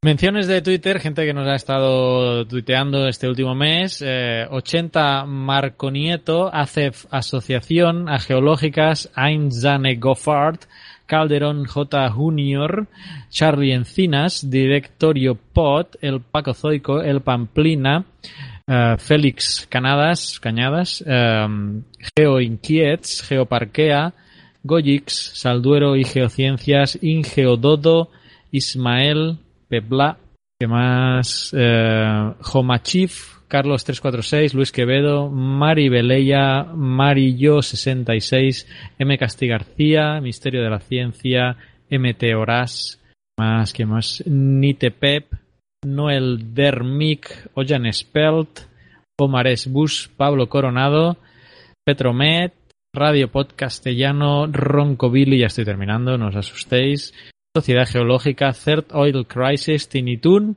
W. Ser Daniel y Xisco Roch.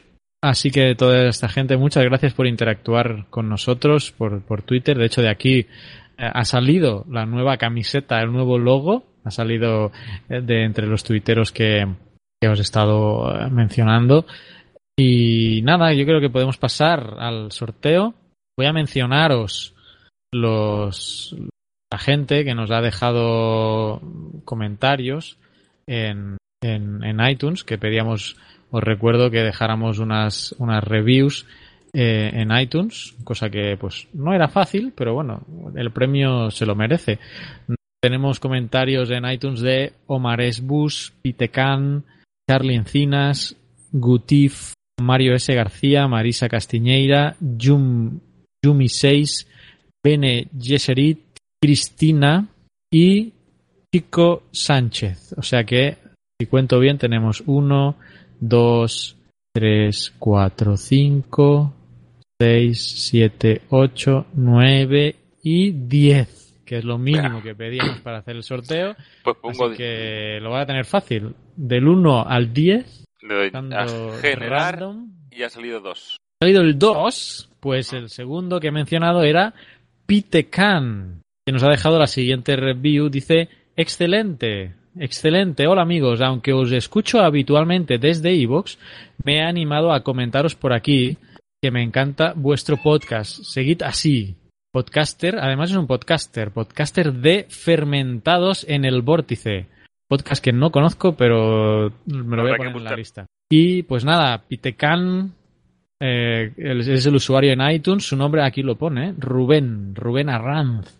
Pues mira, te acabas de ganar una camiseta de Geocastaway y la biografía en EPUB eh, o ebook de Newton. Ponte en contacto con nosotros para pues hacerte la, la orden del, y, que elijas la camiseta y que bueno la- lo gestionemos y te la enviamos a tu casa. Escríbenos a geocastaway arroba gmail.com y, y ya está, eso es todo. Felicidades, Rubén Arranz, y a todos los que habéis participado, pues también, gracias por participar y que vamos a seguir sorteando más cosas. No os desaniméis, eh, porque bueno, ten- tendremos más cosas seguro de aquí en, adelante. No sé todavía qué será, pero seguro que habrá cosas que, que podamos sortear entre todos los geonáufragos del mundo. Y tendréis más posibilidades seguramente de ganar cosas si os suscribís a nuestro boletín, geocastaway.com barra boletín, donde ahí mensualmente, no, no os saturamos de spam, ¿eh? un mail mensual con todo lo que hemos generado, todo nuestro contenido de, de ese mes, así lo tenéis todo recopiladito para que no os perdáis nada. Y además, pues eh, también a veces os incluimos ah, los, algunos cupones a nuestros cursos, que tenemos dos cursos, al cu- curso de QGIS, os recuerdo, y al de Google Earth Pro. Y pues a veces hacemos eh, o, o cupones gratis o, o algún descuento y, importante. Así que pues os agradecería que os suscribierais también a, a, ese boletín para bueno pues tener una mejor o mayor conexión uh, con entre nosotros y creo que no me dejo nada ya hemos hecho el sorteo, ya he mencionado que está el nuevo logo. Podemos decir ah, gracias. Ahora no recuerdo. Podrías decir que tenemos el canal de Telegram. Es lo que iba a decir. Gracias ¿Quién fue que nos dijo, eh, que no ponéis nada en el canal de Telegram? Bueno, ahora no recuerdo el nombre, pero alguien nos dijo, eh, que no ponéis nada en el canal de Telegram. Pues tiene toda la razón y vamos a ponerlas. Nada, decir que por ahí tenemos nuestro canal de Telegram que vamos... Que tendrás que añadirlo a las redes sociales porque que lo 13 que añadir a las redes sociales que acabo de ver que somos 12 seguidores del canal, entre los cuales me incluyo yo también, claro. Pero o sea, que... pues yo creo que había visto 13. O sea, ya, pues o hemos perdido uno o lo he mirado mal. ¿A quién se ha ido? Y nada, y... A mí me parecen 13, ¿eh? pero bueno. Sí, a mí me parecen 12. Ah, bueno, yo soy el... Tre... Ah, no, ahora 13. He contado mal. Qué mala suerte. Eh, ¿Qué iba a decir? Mala suerte, yo nací un día 13. Que es un canal... El 13 es el número de, de la suerte para mí. Este podcast cada día está más descontrolado. Es el momento de Telegram. Es mi momento. Vale, vale. Sigue, sigue. Ah, no bromas aparte, decir que estoy contento porque es un canal que veo que cada vez más están utilizando diferentes entidades. Aquí en la península, en España, hemos visto, o aquí en Cataluña también lo he visto, que algunos periódicos ya están utilizando canales de difusión a través de Telegram, eh, colegios oficiales también, y veo que otro, otros podcasters también se están animando. El otro día inauguraba su, su canal en Telegram también de su podcast, eh, ahora no me sale el nombre, cada día estoy... El método. El método, gracias, el método podcast, que también si lo buscáis por Telegram os animo a que sigáis. Y nada, y que cada día somos más por aquí por Telegram, que eso está bien. Muy bien. Ahora tenemos el link, bueno, puedes decir el link, ¿no? Para lo pondré en el boletín del mes sí, de ponlo en el boletín, el link. Pero bueno, tampoco es más difícil, ¿no? Debe ser telegram.me ba barra geocastaway, ¿no? Diría que es. Yo creo que sí. Telegram.me barra geocastaway, creo que. Exacto, telegram.me barra geocastaway. Estás probando en directo, ¿eh? Estoy probando en directo, pero no me sale. Porque no me sale, sí. Telegram.me barra geocastaway. Y pues ahí nada. nos encontrarán. De hecho, acabo de. Tú has colgado una foto, ¿no? De sí, la grabación foto. y yo he colgado otra. Exacto. Ahí yo vamos. No. Vicente, Vicente no, no, no, no, no, no, no sé de Telegram. A Vicente le costó entrar a Twitter, ahora de aquí, de aquí unos años entrará en Telegram. Sí, sí, podéis contar que dentro de dos o tres años haya una foto, por lo menos mía. Te falta Snapchat. Por cierto, Snapchat GeoCharlie en el Snapchat también, por si alguien me quiere agregar. Y nada, eh, ¿qué más? Snapchat es una red social. que vi un, vi un, vi un cómic, bueno, una tira cómica, que estaba un, un tipo en el, en el, doctor, ¿no? Con la cabeza estallada y, le, y, el doctor dice, otro caso de cuarentón intentando usar Snapchat. Pues bueno, espero que no sea mi caso. De momento creo que me estoy saliendo bien con Snapchat, que no, la verdad es que no, no es muy intuitiva, pero bueno. En fin, he hecho este comentario privado y personal. Venga, ¿tenemos alguna sorpresa de última hora? ¿No? No. Iba a decir que terminamos el programa del mes de mayo. Oh. Pues, oh. ¿Y tú? Pues, ¿Tienes alguna sorpresa de última hora? No, no, yo esperaba un geochiste, un geocharlie chiste. No, no, no, no he tenido tiempo. Bueno, no es un chiste, pero supongo que ya lo he ido mencionando, que tengo un nuevo cachorrito que se llama Orenburgiense. A mí no, pues bueno. casi, casi cuela como chiste. Cara. Hombre, no es un chiste, el pobre animal así se llama. Orenburgien. Pero alguien se le habría puesto, ¿no? Ese nombre. Sí, yo. Ah, ya pues lo expliqué en un semanal. ¿No lo expliqué en un uh -huh. semanal? Sí, sí, lo explicaste. Ah, lo explicaste. Pasado, bueno, para los que no escuchéis los semanales, porque a lo mejor hay gente que pasa de los semanales, eh, yo tenía un Rottweiler que se llamaba Devon, de Devoniano, o Devónico, entonces, pues, después del Devónico viene el carbonífero, y si miráis dentro del carbonífero, por ahí perdido, va a haber un pisillo, piso ahí que se llama Orenburgiense, así que pues ese es el nuevo nombre, que para abreviar pues le llamamos Oren. Y eso es todo. Por mi parte termino este mensual. Pues nada. Adiós. Venga chicos. Pues adiós, saludos a todos. Adiós, saludos, que vaya bien.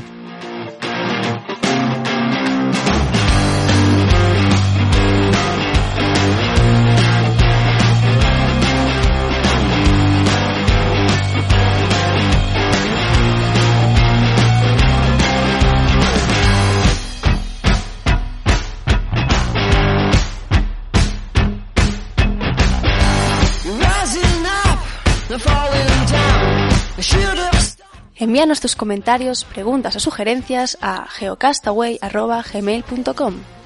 Puedes escribirnos en nuestra web geocastaway.com.